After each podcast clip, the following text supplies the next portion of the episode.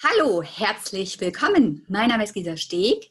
Hier ist der Podcast und die Interviewreihe Spürbar stark von innen oder wie aus Wunden Wunder werden.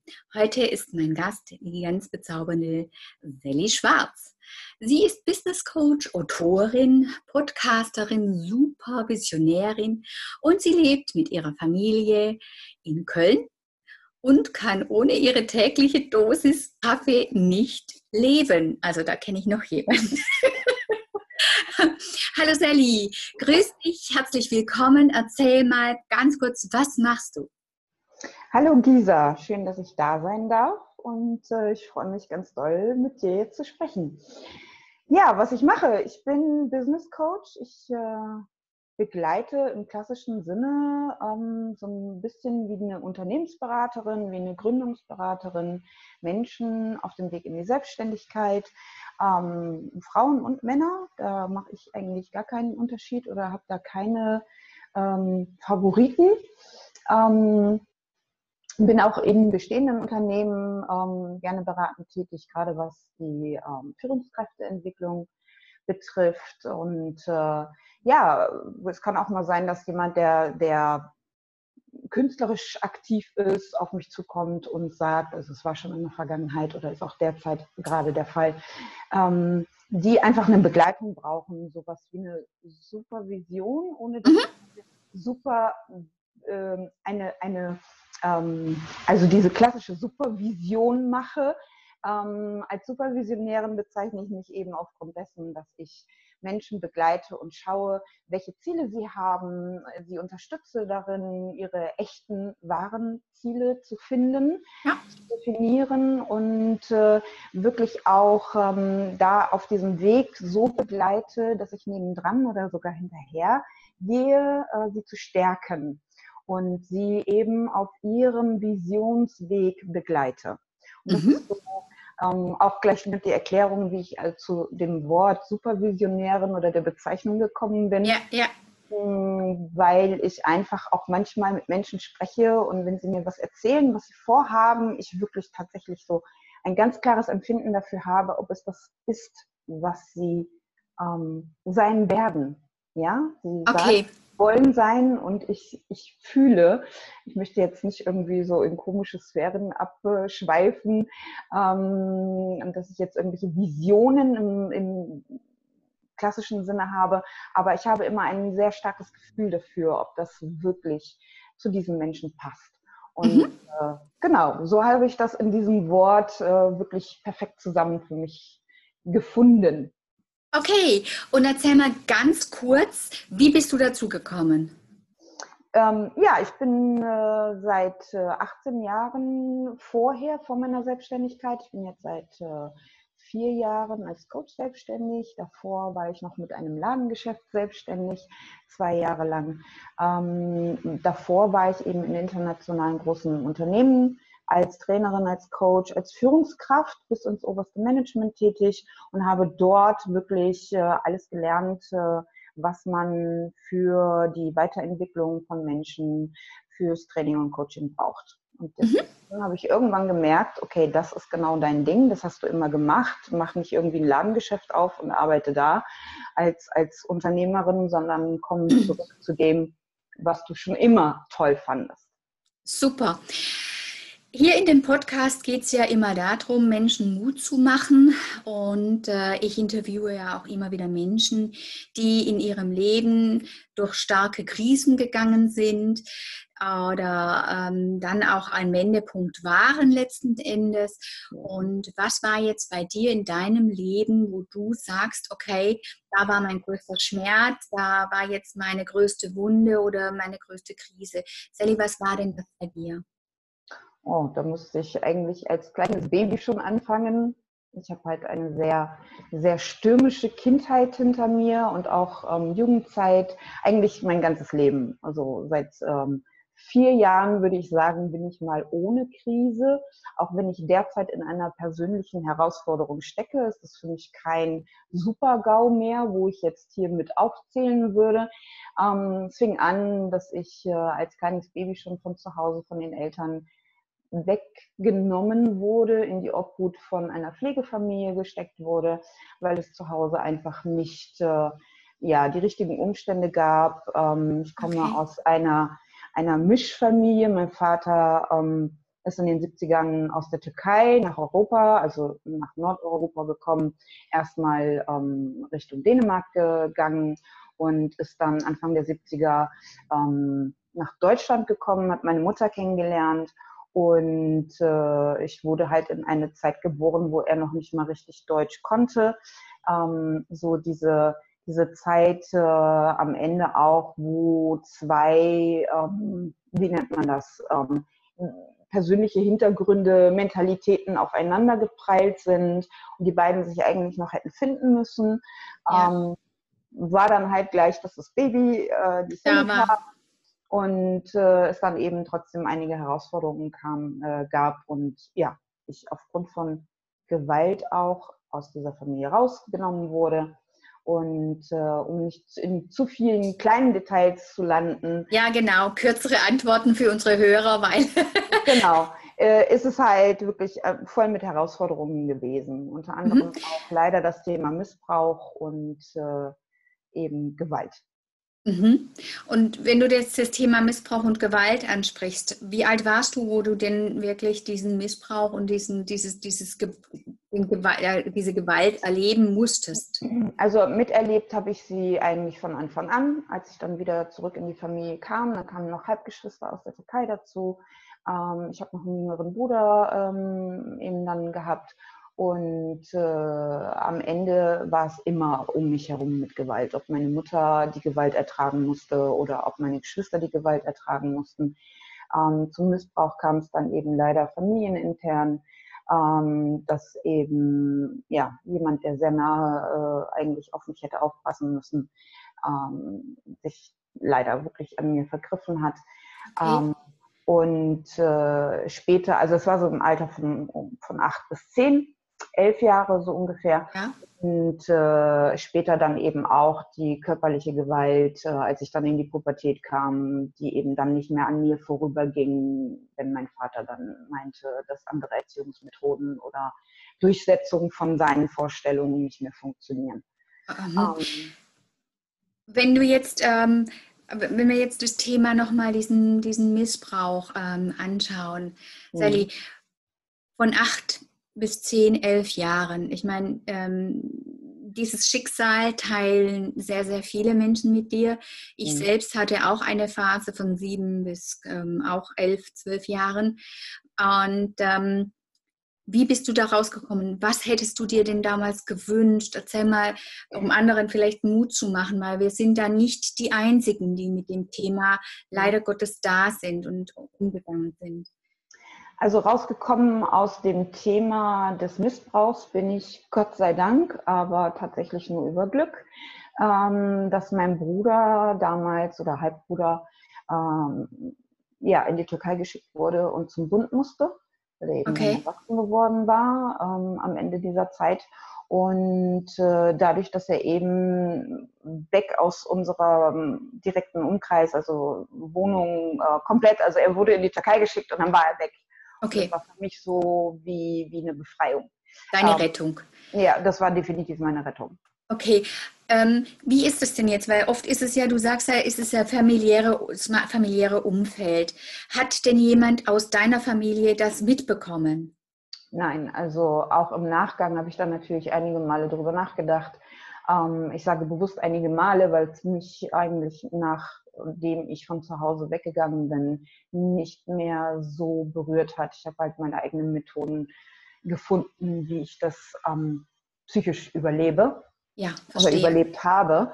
Ähm, grundsätzlich denke ich aber, dass es wirklich niemand wusste.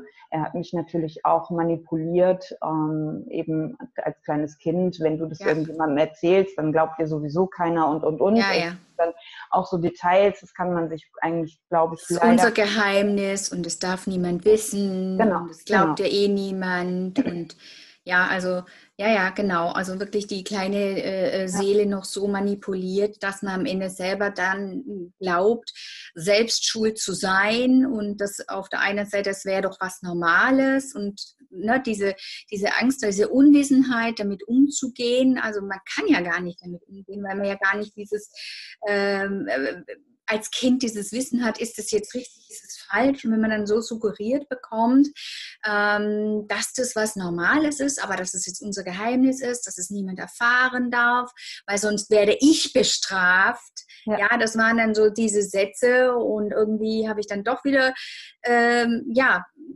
die Seele weint letzten Endes und äh, äh, niemand ist da, der hilft. Und ja. ich hätte mir damals dann wirklich gewünscht, dass mal irgendjemand im Umfeld da hinschaut und, ähm, und es sieht, aber es war niemand da, egal wie ich versucht habe, Hilfe zu schreien, zu rufen, mal was versucht habe, tatsächlich anzusprechen. Und dann wurde bei mir damals in der Tat gesagt, ach, du hast vielleicht eine blühende Fantasie, was hast du für Filme geguckt oder sowas. Ja? Mhm. Und dabei war das wirklich so und keiner wollte es sehen, keiner wollte mir helfen. Ich hatte da so eine Hilflosigkeit. Ja. wie ging es dir denn damit? Du, am Ende, wenn du das jetzt gerade so erzählst, dann ähm, würde ich sagen, ich gehe parallel halt auch in die Vergangenheit, während du ähm, deine, deine Geschichte erzählt hast gerade. Ähm, ich glaube, ich habe bewusst gar nicht versucht, dass das jemand mitbekommt. Ich habe es mir immer gewünscht, also das ist ganz präsent, dieser Wunsch, bitte, okay. warum keiner mit? Warum, warum passiert das? Warum hält ihn keiner davon ab? Ähm, aber ich von mir aus so, auch aus der Erinnerung raus, wollte das nicht ansprechen, weil ich einfach natürlich auch vor Scham vergangen bin. Das andere genau. von mir obendrauf kam ja natürlich, dass mein Vater eben sehr gewalttätig mhm. war. Ähm, ich habe ihn geliebt über alles. Also das ist ja so dieses Schizophrene, wenn man sich. Naja, aber es ist, ja? genau. Ähm, ich habe ihn geliebt über alles. Am Anfang, als ich noch nicht geschlagen wurde, sondern eben alle anderen um mich herum, außer meinem jüngeren Bruder und mir. Ähm, ich habe das nicht verstanden, warum die ihn provoziert haben, warum die überhaupt ihn dazu gebracht haben, dass er sich schlägt, bis ich dann diejenige war, die geschlagen wurde.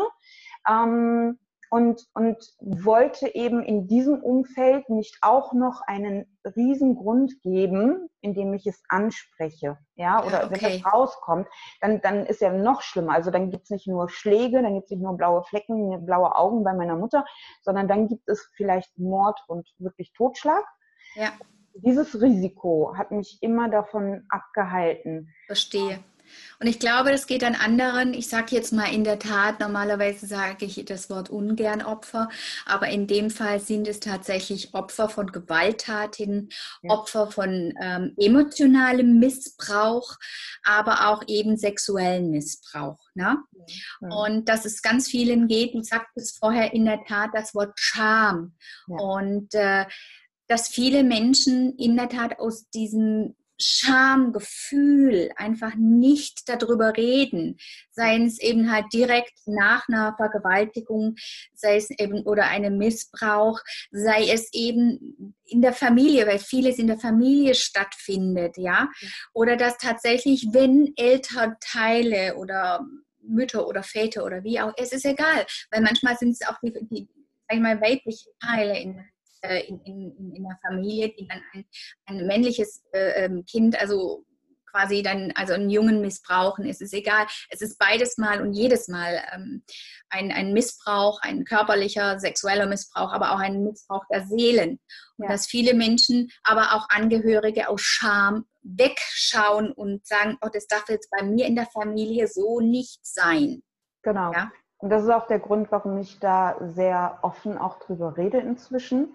Ich habe natürlich das auch jahrelang, jahrzehntelang für mich behalten. Ähm, es wussten wirklich eine Handvoll Menschen bis vor anderthalb Jahren. Nicht mal mein, mein Ehemann wusste, mit dem ich jetzt äh, fast zehn Jahre verheiratet bin, dass ich überhaupt ähm, so, so eine lange Phase auch diese ganzen Dinge ertragen habe. Der wusste nur so ein bisschen. Und äh, auch andere Familienangehörige, die überhaupt bis heute nichts davon wissen, außer sie mhm. haben vielleicht meine öffentlichen ähm, ja, Podcasts zum Beispiel angehört, wo ich eben da auch wirklich ein bisschen mehr ins Detail gehe als hier. Ähm, ja. Meine beste Freundin seit über 20 Jahren, die war völlig schockiert, als ich ihr das gesagt habe, weil ich natürlich auch nicht wollte, dass sie das jetzt so in, diesem, in dieser Öffentlichkeit äh, erst erfährt. Ja. Ähm, wo ich eben auch gerade mein Buch ja schreibe, ähm, wo es wirklich in alle Details geht, um aber darauf aufmerksam zu machen, es sind viele tolle Menschen da draußen, die sich heute trauen, genauso wie ich, darüber zu reden. Du sprichst auch ähm, ne, ja, heute kann ich, aber mir ging es ähnlich wie dir. Auch bei mir hat eben nur wirklich dann das engste Umfeld davon gewusst. Ja. Dann bin ich rausgegangen, mal in der Therapie, habe das dann bei einer Familienausstellung mal dann angesprochen. Und ähm, ich weiß nicht, wie es dir geht. Ich finde, das ist den größten Bullshit. Entschuldigung, wenn ich das so sage. Mir wurde dann gesagt, na ja, ähm, okay, dann war das in dir, du hast es angezogen, ja, und dann sag ich, Leute, was soll das? Was hat eine Siebenjährige, hat die da auf der Stirn stehen, vergewaltige mich, missbrauche mich? Was hat eine Siebenjährige für einen, ja, das wäre dann halt meine Energie und mein Mindset, du hättest es ausgestrahlt. Ich, gesagt, ich wusste von mit sieben Jahren noch gar nicht, was Sexualität ist, was Männlein oder Weiblein ist, ja. ja und da habe ich gesagt, ich, ich wehre mich da dagegen, ja, ja, da, wo dein größter Widerstand ist und so, ne? Und eure Seelen haben sich verabredet, das zu erleben. Ich bin okay. sehr spirituell, sehr karmisch angehaucht und überhaupt, ich glaube an ganz viel. Aber das ist für mich ein Bullshit. Mir als quasi äh, Kind, als äh, diesen sexuellen Missbrauch erleben musste, dann sowas noch zu sagen. Ich finde mich da verhonigpiepelt. Also das höre ich jetzt, ähm, glaube ich, ganz ehrlich zum ersten Mal, dass dir sowas passiert ist. Ich bin gerade völlig schockiert. Ja, nicht so, ähm, und nicht nur einmal. Es war dann später nochmal bei einer Rückführung so, naja, also ne, eure Seelen haben sich verabredet, was zu erleben. Um Gottes Willen. Das ist, sorry, das ist Missachtung meiner Person und meiner Persönlichkeit. Ja, also äh, um nochmal dieses Thema aufzugreifen, warum ich auch so offen darüber rede, ist einfach, dass ich weiß, dass ähm, wenn wir darüber schweigen, wir Menschen und Denken und, und Werte weiter unterstützen, die diese Dinge totschweigen. Jeder, jeder weiß, dass es in unserer Gesellschaft wir brauchen keine, keine externen, wir brauchen keine Ausländer, wir brauchen keine Migranten für Missbrauch, für Gewalt. Das passiert in den besten Familien. So ist das es. passiert in allen Schichten. Dafür muss man nicht asozial sein, dafür muss man nicht ähm, irgendetwas, dafür muss kein Mädchen, kein Junge irgendwie sich, sich aufreizend anziehen oder Nein so oder so benehmen, das passiert überall. Ob das innerhalb einer Familie passiert, wo es ja leider am häufigsten mit ähm, auch sehr lange und verdeckt passiert. Genau. Gedeckt wird, weil da eben so dieser, diese, diese, diese falschen Werte, ähm, Familie zu schützen, den Ruf zu schützen, einfach so groß ist. Das passiert bei Migranten, das passiert einfach überall. Und wenn wir weiterhin schweigen und dieses Denken von, darüber redet man nicht, ja, genau. weiter unterstützen und nur ganz wenige Menschen in der Öffentlichkeit überhaupt wahrgenommen werden, weil sie einfach vielleicht schon einen Namen haben und sich dann outen und sagen, ob sie MeToo benutzen oder ob sie ob sie selber ein Buch schreiben und eben dieses Thema Missbrauch ansprechen, ähm, je mehr von uns missbrauchten Opfern, wie auch immer, jeder muss es für sich selber entscheiden, wie er sich fühlt mit einer, einer Bezeichnung. Also ja. ich bin einfach, ich bin einfach ein, ja, ich bin ein missbrauchtes Kind gewesen. Genau. Und das ist der große Unterschied auch zu dem, was ich heute sage. Ähm, alles, was ich erlebt habe, hat mich zu dem gemacht, was ich heute bin. Und ich habe keine Therapie gemacht. Ich habe vieles mit mir selbst ausgemacht. Ähm, Therapie ist eher so ein, so, ein, so ein Stichwort in Eigentherapie, in, in sich mit mir selber beschäftigen, in natürlich auch Coaches und Mentoren in Anspruch nehmen. Aber gerade was dieses Thema betrifft, habe ich einfach sehr lange geschwiegen und habe in meiner Transformation, in meiner persönlichen Weiterentwicklung gemerkt, wenn ich mich nach draußen, ich muss mich nicht outen, ich muss mich auch nicht irgendwie jemandem in Vertrauen Nein. irgendwie mitteilen, sondern wenn ich einfach anfange, diesen Teil von mir aufgearbeitet für mich ähm, nach außen genauso normal anzusprechen wie alles andere, was zu mir gehört. Und es gibt Menschen, die mögen das nicht, wenn ich da so offen drüber rede. Ähm, da ist wieder dieses Schamgefühl, die müssen, ja? Die müssen für sich damit klarkommen, ja. Also ich weiß, dass auch mit diesem äh, Gespräch heute mit dir ähm, ich dem einen oder anderen schon wieder so einen Anlass gebe, zu, zu hinterfragen, ähm, was ich eigentlich will damit und, und was das soll und wo, wo ich einfach nur für mich sage, es ist mir wichtig, dass die Menschen sehen, dass ein Kind, was vieles Schlimmes erlebt hat, was ich war, das hier sein kann. Und da geht es nicht genau. um meine, meine frisierten Haare, um meinen Schmuck, um, um, um meine Äußerlichkeiten, sondern genau. meine Stärke, die mir niemand nehmen konnte.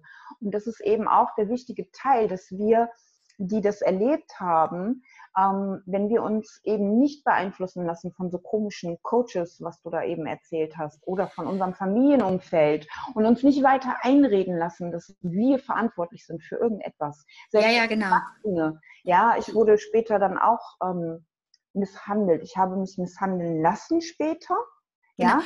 von einem Freund, der mich auch geprügelt hat. Und das ist nochmal was anderes, als es als Kind zu erleben.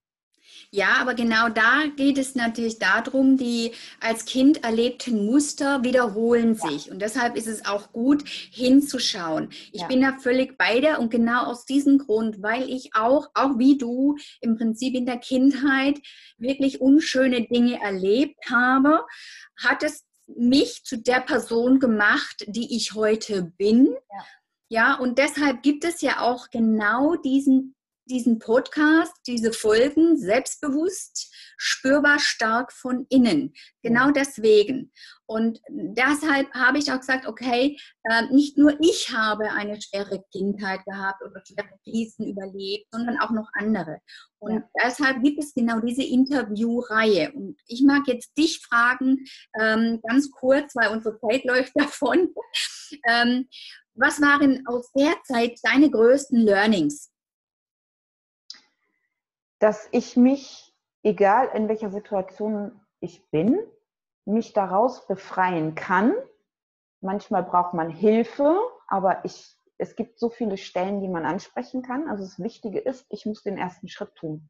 Okay, wenn du schon Stellen ansprichst, wem, was würdest du jetzt, sag ich mal, Betroffenen, gut, ich, ich glaube nicht, also dass Kinder jetzt hören, aber wenn jemand jetzt zum Beispiel in einem ähm, ja, toxischen Umfeld ist. Ähm, Vergewaltigung in der, in der Ehe ist übrigens auch ein Riesenthema, hatte ich letztens auch jemand. Meine Güte, ähm, ja, und auch da wieder dann die Co-Abhängigkeit oder gar nicht zu wissen, dass es no, no, normal ist, dass ich, in der, äh, äh dass ich freiwillig Sex haben darf mit meinem Mann, sondern er, nur dann, wenn er will. Was würdest du Menschen empfehlen? Gibt es Stellen? Kennst du welche, wo du sie sagst, da geh mal hin, die, da kann dir geholfen werden? Also es gibt Vereine in jeder größeren Stadt. Das gibt es. Also da muss man dann halt wirklich gucken. Ähm, der Weg ist kurz über Smartphone oder eben übers Internet. Ja. Ähm, da möchte ich jetzt gar nicht einzelne Namen nennen. Ja. Ansonsten ganz dringend Kinderschutzbund. Okay. Der und das Jugendamt haben mir auch geholfen. Ähm, natürlich war ich ich und habe mir diese Hilfe wirklich verlangt, ja, und bin an den richtigen Stellen dann irgendwann gelandet. Aber der Kinderschutz Bund ist so für mich die erste Wahl, auch wenn man als außenstehender Erwachsener irgendwie, ja, genau. Sagt, Kinder würden das nicht tun. Also wenn man mit Kindern darüber redet, auch wenn vielleicht mal Freunde von einem eigenen Kind da sind oder so, einfach, dass es so Stellen gibt, wo man sich hinwenden kann. Ähm, jetzt nicht irgendwie in blauen Dunst irgendwelche Sachen ansprechen, aber wenn man eine offene Kommunikation auch mit, mit Jugendlichen, mit Kindern führt, ähm, über die Schule das auch gefördert bekommt, dann, ja. dann lernen Kinder das schon, die, die merken sich das. Ich glaube, sie sind heute schon anders aufgeklärt als ja. äh, wir damals. Ja. Ich meine, guck mal, das sind jetzt über 40 Jahre her und da hat man wirklich äh, eben halt aus Scham und das darf nicht sein. Man hat sehr vieles totgeschwiegen und die Kinder in der heutigen Zeit sind ja viel, viel aufgeklärter. Und ja. Ähm, ja, und das ist halt wichtig zu wissen, ähm, auch als Angehöriger gibt es dann, wenn ich was beobachte, wenn ich ähm, mehr als nur einen Verdacht habe, Kinder werden ja dann auch ganz oft verhaltensauffällig, ja. ja. Und äh, die einen ziehen sich zurück, die anderen haben quasi diese Hilferufe, diese Hilfeschreie, dass man sagt, okay, ich gehe zum Ju Kinder, äh, Kinderschutzbund, ich gehe zum Jugendamt. Und die haben dann die Pflicht, wenn es angezeigt ist und wurde, dann mal dahin zu schauen und zu kontrollieren. Ja. Das Wichtigste ist vor allen Dingen, dass der Kinderschutzbund nicht direkt der Draht zum Jugendamt ist, was natürlich für viele immer so ein schwarzes Tuch ist. also du meinst die Hemmschwelle, ne? Ja, die Hemmschwelle ist halt groß, weil wenn da einmal was gelandet ist, dann hat man eben die und ja, die Konsequenzen. Beim, beim Kinderschutzbund kann man das noch relativ ähm, ja, äh, zackhaft erstmal ansprechen und gucken. Ähm, die versuchen wirklich zu helfen und nicht gleich irgendwie mit dem, mit dem, weiß nicht, was Vorschlaghammer da reinzugehen. Ja. Ist ja manchmal auch ein Verdachtsmoment und da wird sehr sensibel mit umgegangen. Ich kann es aus persönlicher äh, äh, Erfahrung, leider Erfahrung, ähm, wirklich empfehlen. Für erwachsene Frauen ist natürlich ein Frauenhaus äh, erster Ansprechpartner oder aber eben auch der eigene Gynäkologe oder Hausarzt.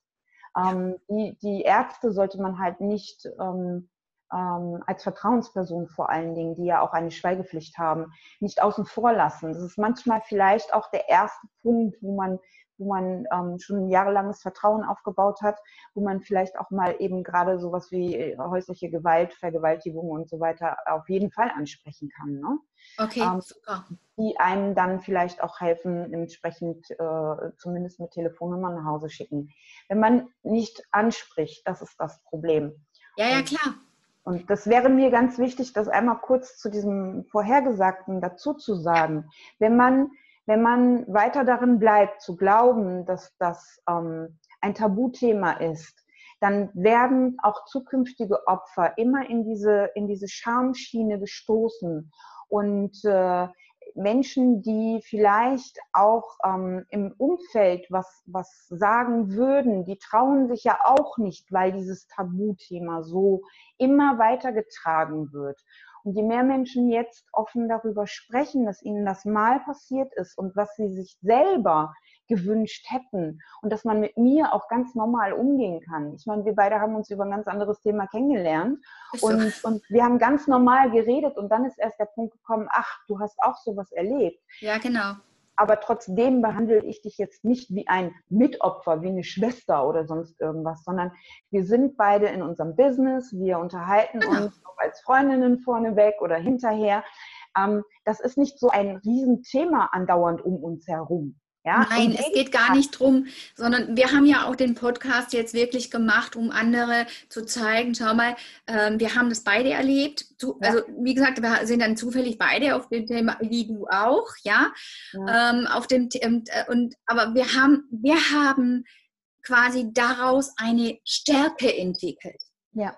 Und genau diese Stärke, ja, du machst es mit deinem Deep Talk und mit deinen ne, ähm, deine Supervision und ich sage, ich mache das jetzt mit meinem äh, Podcast Spürbar stark von innen und mit als Stehauf-Coach. Ja, mhm. ich helfe Menschen gestärkt aus Krisen und das sind unter anderem extreme Krisen. Mhm. Wobei dann, sage ich mal, wenn Traumata oder sonstiges entstanden sind, bin ich nur diejenige, die begleitend ja, du wohl sicher ja. auch, begleitend zu einer Psychotherapie. Weil mhm. dann ist es auch wichtig, wenn es wirklich traumatisch ist, wenn ähm, ja, diese traumatischen Erlebnisse abgespeichert ist, sind in jeder Zelle, ja, dann kann ich diejenige sein, die hilft zu entstressen, die hilft, äh, die auch Wege weiß. Aber wir beide dürfen nicht vergessen, das ist auch ein Punkt, holt euch bei der Psychotherapie ähm, Unterstützung. Das müssen ja. wir noch dazu sagen, ne? weil sonst. Ja, äh, natürlich. Also ich, ich möchte jetzt niemandem sagen, so wie ich es gemacht habe, ist der einzige Weg. Jeder hat es anders gemacht. Du hast genau. den Weg der Therapie gewählt. Für genau. mich war das nicht Thema. Ähm, Psychotherapie würde ich jetzt auch nicht unbedingt jedem gleich empfehlen, sondern man muss halt erstmal so die ersten Schritte gucken. Vielleicht auch eine Selbsthilfegruppe kann der erste Weg genau. Richtig. Da reinfühlen, weil am Ende kommt dann vielleicht sowas raus wie bei dir und das ist dann auch nicht so toll.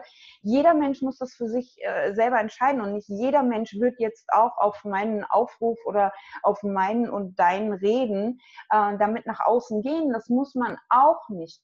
Ähm, ich glaube, uns geht es auch eher darum, wie äh, Menschen, denen das passiert ist, wahrgenommen werden und vor allen Dingen, wie mit uns umgegangen wird. Und wenn mit uns normal und, und ähm, vielleicht auch einfach normal interessiert umgegangen wird, dann ist das Tabuthema ein, ein Thema, darüber kann man reden. Daraus kann man einfach seine, seine persönlichen Learnings mitnehmen, wenn man mit mir oder mit dir geredet hat. Und dann weiß man ähm, einfach mehr, als irgendwas immer totzuschweigen. Ja? Also mir geht es jetzt nochmal darum, jetzt zum Abschluss äh, im Prinzip ähm, drei wichtige, sag ich mal, Tipps mit auf den Weg zu geben, wenn ein Missbrauch da ist, sei es selbst als Betroffene oder ähm, ich sehe, dass jemand in der Familie oder, ne, sag ich mal, manchmal ist es ja auch dann, was weiß ich, der liebe Nachbar, mhm. ja, äh, der dann, der, der nennt der Onkel so ungefähr, der dann missbraucht. Wenn ich es sehe, was sagst du, drei kurze, knackige Tipps, was kann jemand tun, um Hilfe zu leisten? Also ganz dringend, äh, trotzdem, wenn ich dann außen vor bin, wie auch immer, und da nicht selber mit beteiligt bin, bitte Jugendamt oder ähm, Kinderschutzbund. Ja, das ist halt Polizei ist halt immer so ein Ding, Eskalation ist nicht so ganz ja, ja. toll. Irgendwo kann ich das dann auch ein bisschen weggeben. Äh, die Verantwortung, die wissen genau, was zu tun ist, die wissen ganz genau und setzen die Hebel in, in, in Bewegung. Ähm, wenn es um jemand Erwachsenes geht, ähm, ja, wenn man sich das traut, ansprechen, definitiv ansprechen. Ähm, wenn ich einen anonymen äh, eher so einen Tipp habe, dann ist es halt äh, dann auch ähm, vielleicht beim, beim Jugendschutzbund oder bei einem eigenen Arzt auch nachfragen, so welche Stelle wäre da geeignet.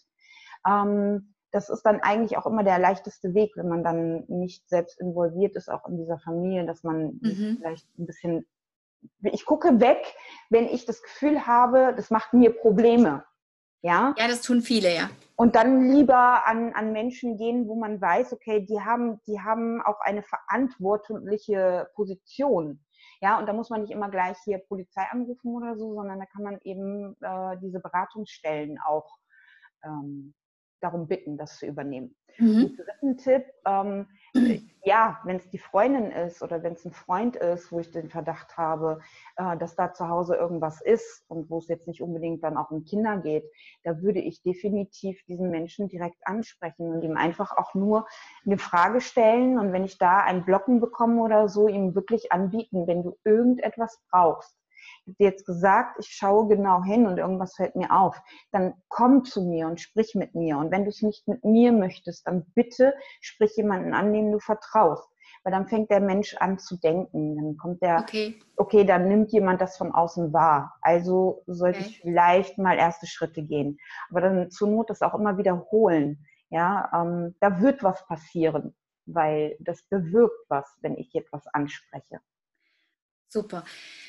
Liebe Sally, vielen lieben Dank für diesen Deep Talk zwischen uns. Mhm. Und ich hoffe, dass wir viele Menschen, die in der Tat das Thema sexuellen Missbrauch, aber auch emotionalen Missbrauch haben, dass wir denen ein paar Ideen mit auf den Weg geben konnten, wo sie Hilfe bekommen und aber auch anderen, die etwas sehen und wahrnehmen, wie sie dann über eben das Jugendamt zum Beispiel oder andere Stellen oder direkt ansprechen, was Mut kostet. Danke dir, dass du das so offen gesagt hast. Ähm, Hilfe bekommen. Es ist wirklich wenn wir in Zahlen, ich mag es gar nicht in Zahlen ausdrücken, weil äh, da gibt es ganz, ganz viele Dunkelziffern, die wird es gar nicht nie wirklich, ähm, weil viele eben aus Scham schweigen. Ich hoffe, wir konnten Mut machen. Liebe Sally, danke, danke, danke für dieses Gespräch. Schön, dass du da warst. Ich danke dir. Super. Meine Lieben, wenn ihr ähm, Sally noch mehr sehen oder hören wollt, sie selbst hat eine Fanpage auf Facebook. mit Sally M.D. Park. Und ihre Website ist derzeit über, in Überarbeitung. Genau. Und wenn das dann soweit ist, wie gesagt, ihr findet Sally dann äh, unter Sally Schwarz auch auf Facebook. Vernetzt euch mit ihr. Und äh, ja, danke fürs Zuhören, auch wenn es heute ein etwas ähm, ja, sehr pikantes Thema war.